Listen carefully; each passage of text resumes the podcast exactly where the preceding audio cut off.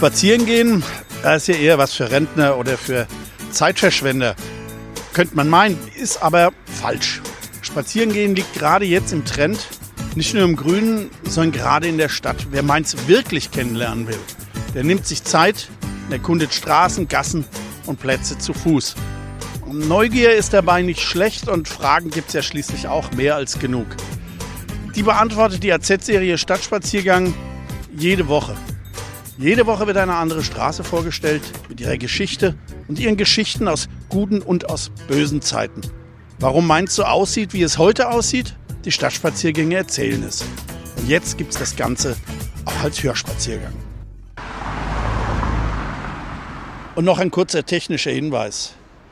Der Hörspaziergang kann jederzeit auch gestoppt werden. Hallo und willkommen zur neuen und zwölften Folge der Hörspaziergänge durch Mainz. Unser Podcast folgt der Serie Mainzer Stadtspaziergänge der Allgemeinen Zeitung. Mein Name ist Michael Bermeitinger, AZ-Redakteur und der Autor der Serie. Bei unserer aktuellen Ausgabe unternehmen wir einen kleinen Rundgang vom Fichteplatz in der Oberstadt zum Gautor, den Eisgrubweg hinunter bis zum Eisgrubbräu.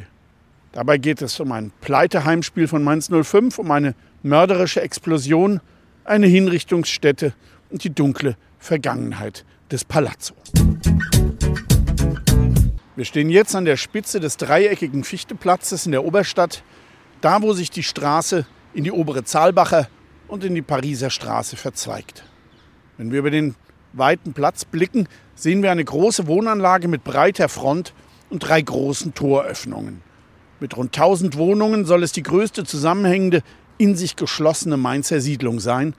Auf jeden Fall ist sie aber die städtebaulich bedeutsamste. Gebaut wurde die Fichteplatz-Siedlung ab Mitte der 20er Jahre, als in Mainz eine riesige Wohnungsnot herrschte. Einerseits hatte die französische Besatzungsmacht tausende Wohnungen beschlagnahmt, andererseits drängten die von den Franzosen aus dem Elsass und Lothringen vertriebenen Deutschen ins Reich. Mainz war für sie ein wichtiger Anlaufpunkt, vor allem für Eisenbahner.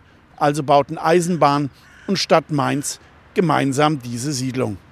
Aktuell wird die Siedlung saniert. Zwar dürfen Altmieter mit geringem Aufschlag wohnen bleiben, aber bei jedem Auszug eines Altmieters wird die Wohnung teuer.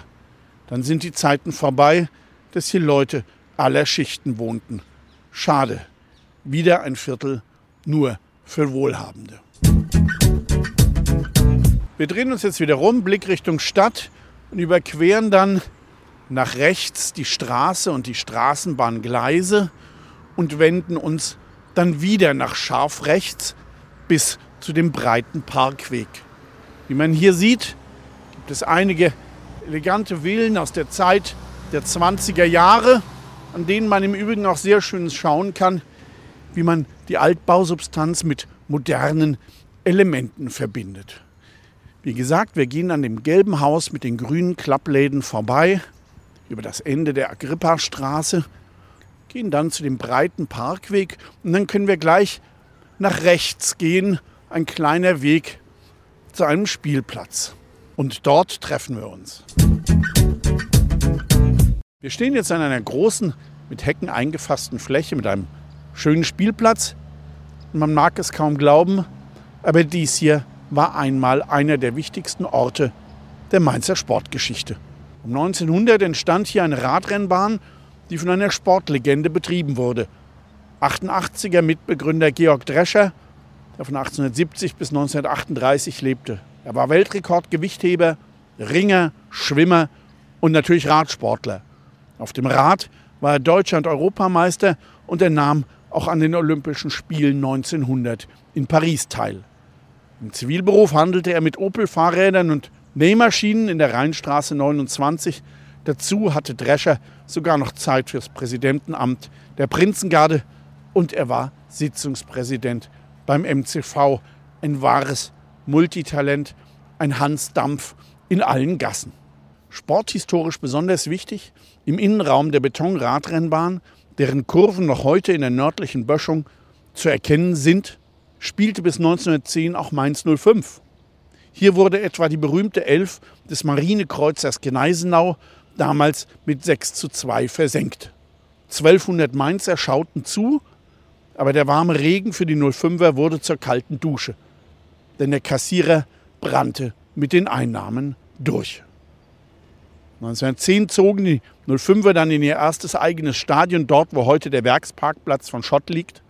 Und Mitte der 20er war auch dann mit der Radrennbahn Schluss. Denn dann wurde hier zwischen vor Elisabeth und dem Drususwall im Grünzug fast bis zur Ritterstraße ein großes Freizeitgelände gebaut mit Turnplatz und Liegewiesen, mit Tennisplatz, Gärten und hier einem riesigen Planschbecken. Sommers pilgerten einst die Altstadtkinder hoch zum Planschi, wo sie im knietiefen Wasser toben konnten. Kostenlos. Das war wichtig, denn in der Altstadt wohnten viele arme Menschen. In den 60ern wurde das Planschbecken dann in das heutige Sprühfeld umgewandelt. Aktuell wird die gesamte Freizeitfläche aus den 20er Jahren restauriert. Wir gehen nun unseren Weg wieder zurück bis zur Straße mit den Straßenbahngleisen, folgen dann den Schienen auf dem rechten Gehweg in Richtung Stadt. Der Grüngürtel hier, der von oberhalb des Hauptbahnhofs bis zum Stadtpark reicht, ist Mitte des 19. Jahrhunderts die erste Freizeiteinrichtung der Stadt.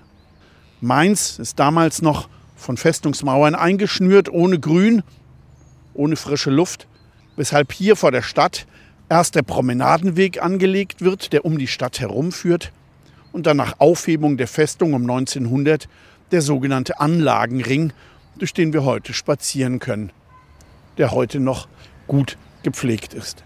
Die alte Fahrstraße, der sogenannte Weg um die Stadt, ist zwischen Drususwall, auf dem wir jetzt gerade hier gehen, und dem Römerwall erhalten. Einst lassen sich hier die besseren Herrschaften im Landauer oder im Coupé kutschieren. Im März 1945 rasseln hier die Ketten der US-Panzer. Und heute sind im Park die Radler unterwegs. Wir gehen nun weiter stadteinwärts und blicken nach gegenüber in den Park, wo ab 1962 versteckt zwischen Bäumen das Gautor stand, bevor es 1998 an seinen heutigen Standort versetzt wurde. Die Straße, die schräg gegenüber einmündet, heißt am Pulverturm und sie erzählt gleich zwei Geschichten. Die eine vom Pulverturm selbst, einem Turm ganz in der Nähe hier in der Stadtmauer, der 1857 in die Luft flog. Der Kestrich wurde dabei vollkommen vernichtet. Die Trümmer flogen bis zum Rhein und zerstörten überall in der Stadt noch Häuser und über 200 Menschen starben. Die Katastrophe machte europaweit Schlagzeilen und sogar Kaiserin Sissi im fernen Wien spendete für die Opfer. Die zweite Geschichte, die der Name am Pulverturm erzählt, ist die der früheren Kunstgewerbeschule, die von 1942 bis 1973 Mainzer Rathaus war. Sie befindet sich am Ende dieser Straße, ein lila Gebäude, das sich anzuschauen lohnt. Ganz im Stil des Bauhauses wurde die Gewerbeschule 1930 fertiggestellt und war mit der hier gegenüberliegenden Wohnanlage das letzte große Bauprojekt vor der Weltwirtschaftskrise, das letzte Bauprojekt, bevor die Nazi-Zeit begann. Nach den Häusern hier auf unserer rechten Seite kommt eine Mauer mit Gittern, durch die wir rechts hinunter in einen tiefen Einschnitt blicken, dem die Gleise vom Haupt zum Südbahnhof führen. Diese begrünte Schlucht, ein wahres Biotop, gibt es jetzt schon 90 Jahre, aber was es mit ihr auf sich hat, dazu später mehr. Jetzt wechseln wir natürlich unter größter Vorsicht über die Gleise auf die andere Seite und treffen uns vom Eckhaus Kestrich 1 wieder, genauer gesagt an der Vorderfront an der Straße Kestrich gegenüber des Obst- und Gemüselädchens. Vor uns sehen wir jetzt im Übrigen das Gautor, das 1998 hier dank einer großen Spende der Industrie hierher versetzt werden konnte. Wie gesagt, wir gehen jetzt hier über die Straße nach links und treffen uns an dem Haus mit den schönen Sandsteinelementen. Stehen jetzt an einem der selten gewordenen Briefkästen und blicken auf die Front des hübschen Hauses Kestrich 1. Und damit blicken wir auch auf eine Kuriosität. Denn dies ist die Kopie eines abgerissenen Hauses in der Altstadt. Ein Haus, von dem es sogar noch eine weitere Kopie gibt. Das Original des Haus zum Fuchs stand bis 1903 in der Augustinerstraße 67 und wurde damals abgerissen, um dem Ausbau der Straßenbahn Platz zu machen.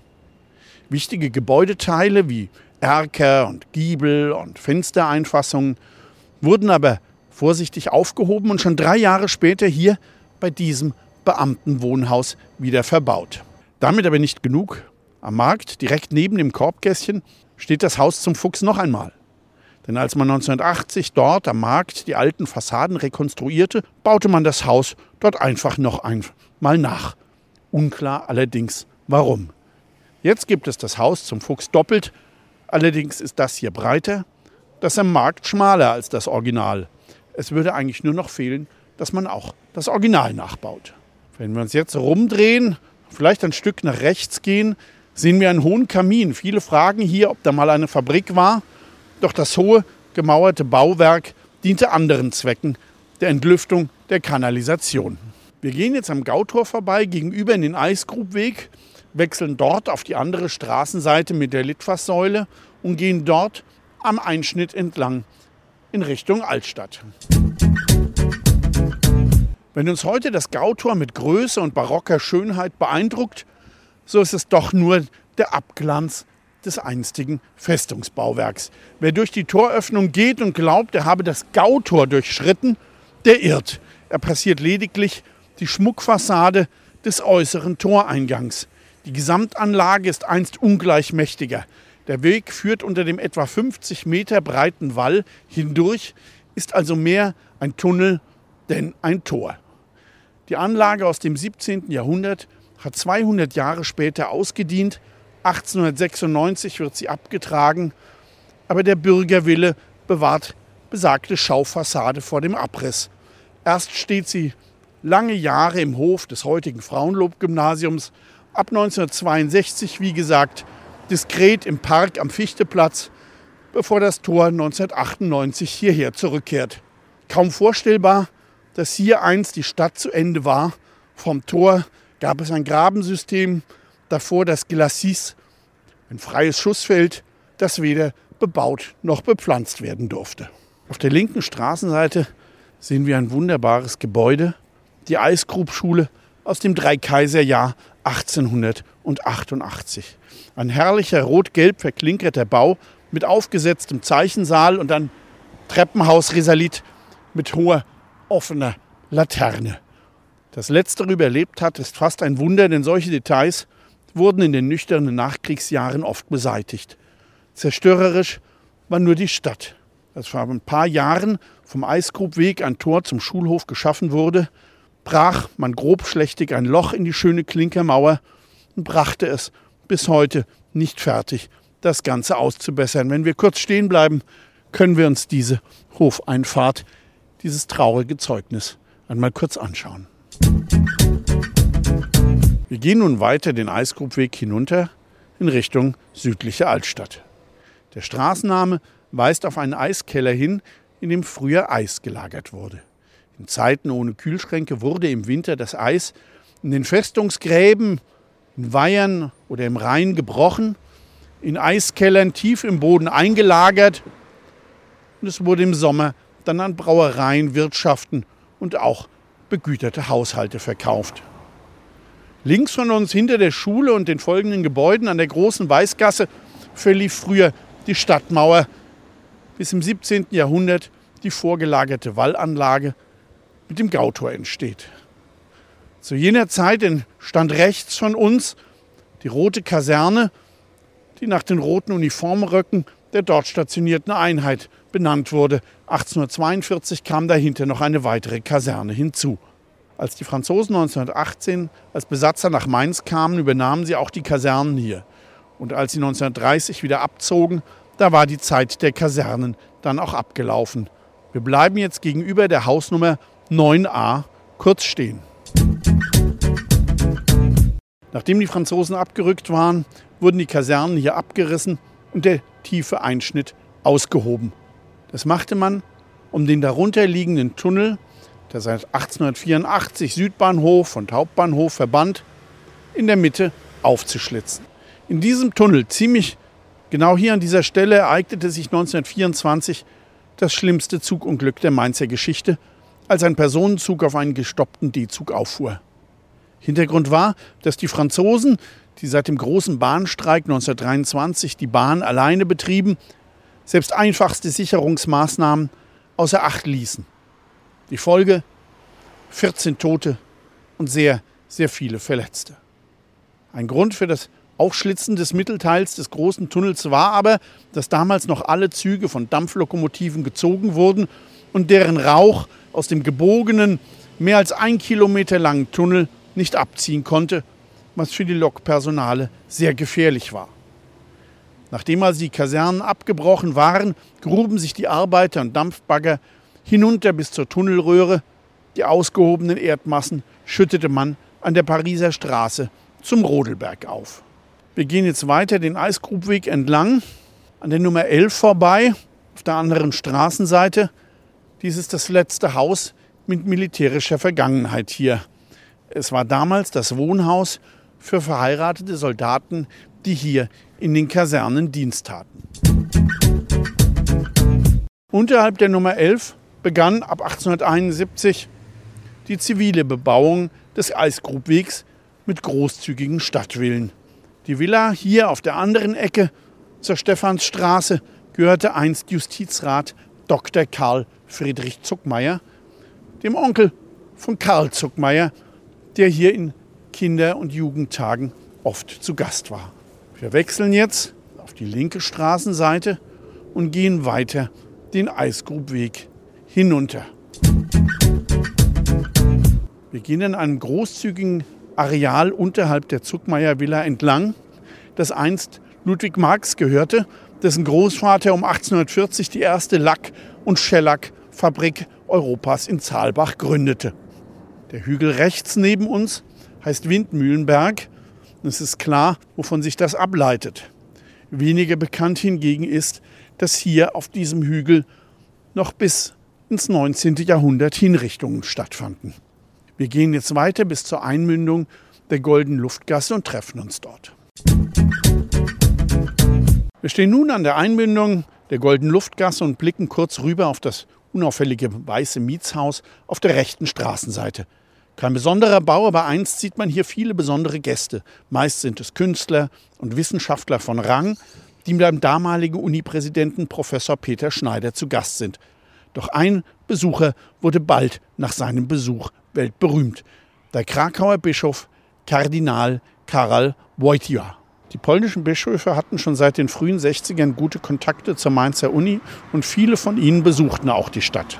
Nachdem Karol Wojtyła 1977 die Ehrendoktorwürde der Universität erhalten hatte, besuchte er hier Professor Schneider privat.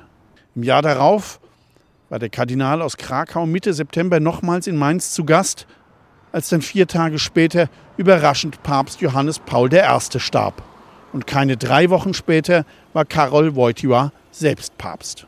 Gehen wir nun weiter den Eisgrubweg hinunter an den schönen Wohnhäusern des späten 19. Jahrhunderts vorbei und bleiben vor dem Haus mit der Nummer 19 stehen.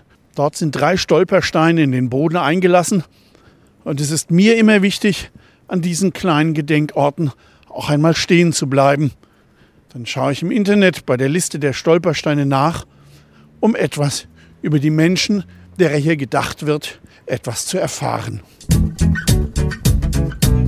Die drei Stolpersteine hier erinnern an Ludwig Blättner, seine Frau Else Blättner und ihr Töchterchen Schanna.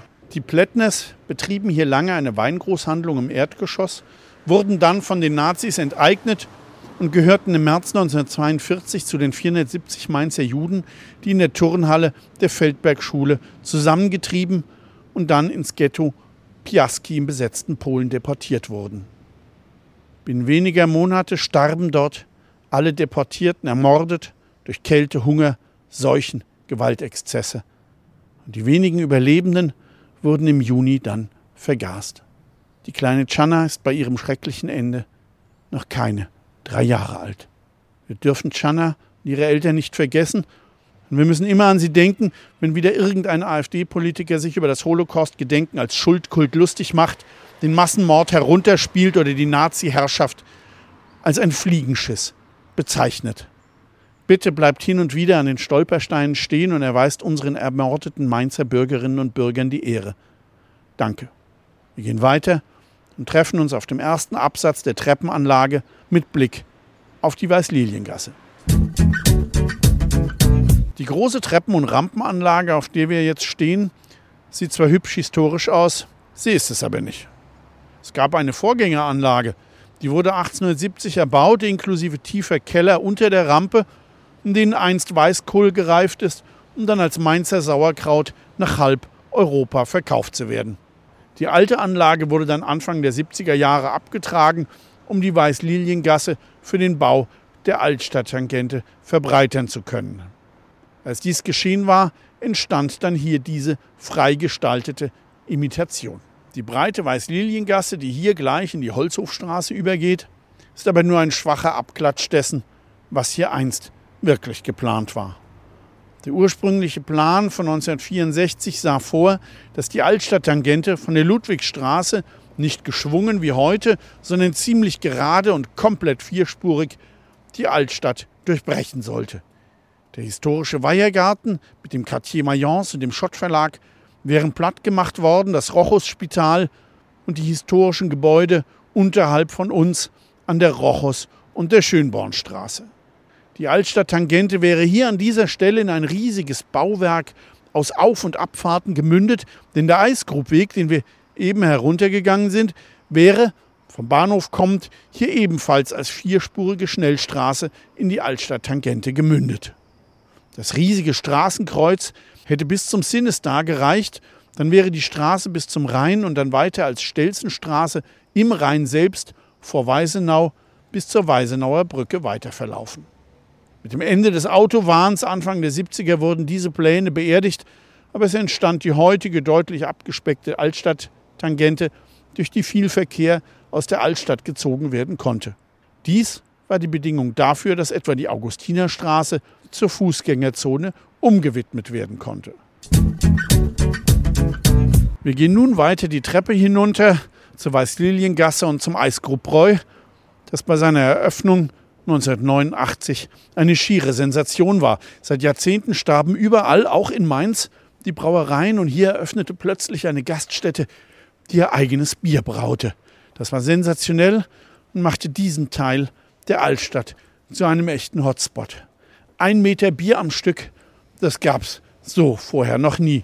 Zum Abschluss wechseln wir jetzt noch einmal kurz auf die andere Straßenseite und bleiben gegenüber des Palazzo Weißliliengasse 1, direkt neben dem Eisgrubbräu, kurz stehen. Anfang der 70er Jahre war die Altstadt ein Krisengebiet. Schlimme Wohnverhältnisse herrschten überall. Zwei Drittel der Wohnungen waren ohne Bad, ohne Toilette. Alles war verrottet. Und selbst der heute so prächtige Palazzo hier war schlicht abbruchreif. 1970 wollten die Investoren für ein achtgeschossiges Hochhaus abreißen als die Stadt dies untersagte, unterteilten die Eigentümer die hochherrschaftlichen Wohnungen in winzige Appartements, in denen zeitweise bis zu 200 Menschen zusammengequetscht waren. Wenn wir jetzt die Fassade nach oben schauen, sehen wir oberhalb der rot verputzten Etage und unterhalb der Attika einige kreisrunde Löcher. Das waren Wohnungsfenster. Dahinter waren Wohnungen, in denen Gastarbeiterfamilien leben mussten. 1981 begann dann die Sanierung des Gebäudes, denn der Hausschwamm fraß das gesamte Holz. Fast die Hälfte der Decken waren einsturzgefährdet. Leitungen hingen aus den Wänden. Heute macht der Palazzo seinem Namen alle Ehre, wenn man auch wie beim Nachbarhaus am Eisgrubweg nicht ohne architektonischen Schwindel auskommt. Der steile Dachaufbau mit den Ecktürmen ist pure Fantasie. Aber das ist irgendwie typisch für Mainz. Man nimmt es nicht immer so genau. Hauptsache, man fühlt sich wohl dabei. Hauptsache, es sieht hübsch aus. Hier vom Palazzo endet nun unser kleiner Rundgang. Vielen Dank fürs Zuhören. Wer nun noch mehr erfahren will, der wird Spaß haben an unserem Dossier Stadtspaziergänge. Darin befinden sich mittlerweile über 140 Folgen über die Straßen und Plätze unserer Stadt. Jede Woche kommt ein neuer Stadtspaziergang hinzu. Einfach mal montags in die AZ schauen oder abonniert unseren Podcast in allen gängigen Plattformen.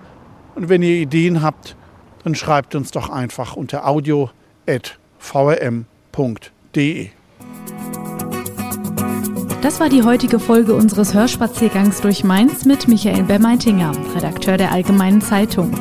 Gebäude, Straßen und Plätze haben ihre Geschichten. Warum Mainz so aussieht, wie es heute aussieht, unsere Hörspaziergänge erzählen es.